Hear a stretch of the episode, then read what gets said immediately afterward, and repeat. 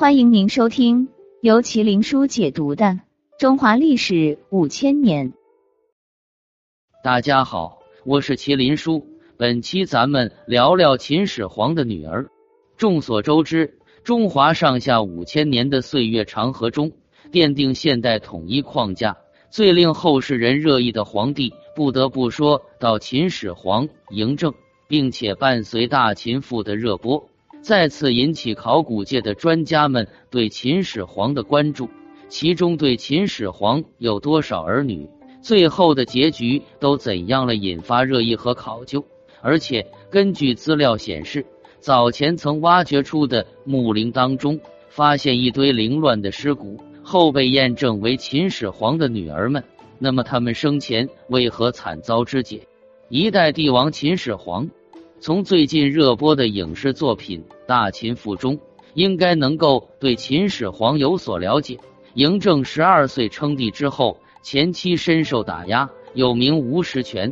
后来自吕不韦和嫪毐相继被捕之后，嬴政在李斯等人的辅佐之下，逐渐稳固皇权，甚至还统一了全国，并且自称始皇帝。当然了，在位期间的所作所为。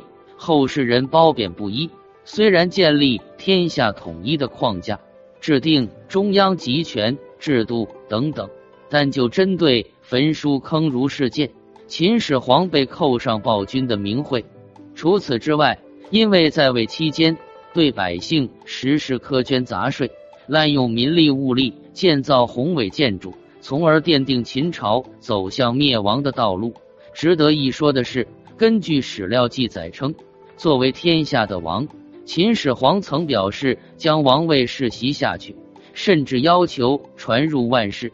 不过，令秦始皇万万没有的想到的是，在他死后的几年当中，他一手建立的帝国仅仅存活了十五年而已。这究竟怎么一回事呢？扶不起的秦二世。说起秦二世，根据史料中的记载。当时秦始皇病逝之后，遗诏当中指定的秦始皇的长子扶苏继任皇帝，但是最后竟然让胡亥上任，并成为秦二世。而之所以网友热议为秦二世，其实还要从赵高说起。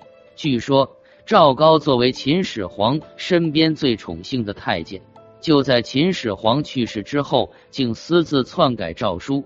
将扶苏的名字改为胡亥，同时还写了一封信给公子扶苏和蒙恬，列举他们的罪状，赐命他们自杀。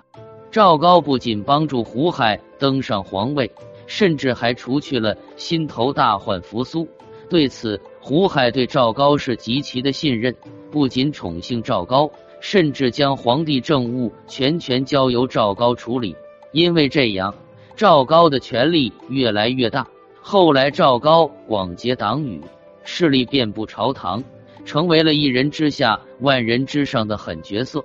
从成语“指鹿为马”就能够看出，当时赵高的权力显然比皇帝还大，甚至严重威胁到秦二世的地位。因此，秦二世被赵高拿捏的死死的。秦始皇其他子女的境况，根据史料记载中。秦始皇共有二十几个子女，但是根据考古人员的发现，实际上一共有三十三位，其中女儿就有十位。当然了，最令人熟知的便是长子扶苏、少子胡亥、公子高、公子姜吕等人。也正因为儿女众多，赵高的举动无疑令这些人气愤，甚至不排除想要谋权篡位的可能。因此，便挑拨秦二世与兄弟姊妹的关系，劝秦二世除掉他们所有人，这样才能稳固皇位。根据史料记载，听信谗言的秦二世胡亥，竟然真的对自己的兄弟动手，甚至就连姐姐都不放过。先是在咸阳市将十二个兄弟处死，后来又在杜游将六个兄弟和十个姐妹碾死。一九七六年的十月份，考古专家在发掘一座秦朝墓陵的时候，从墓穴中的一枚刻有“杨”字的印章，验证了这一说法。当然了，估计秦始皇做梦都没有想到，自己去世之后，一手打下的江山竟然被宦官赵高玩在鼓掌之中。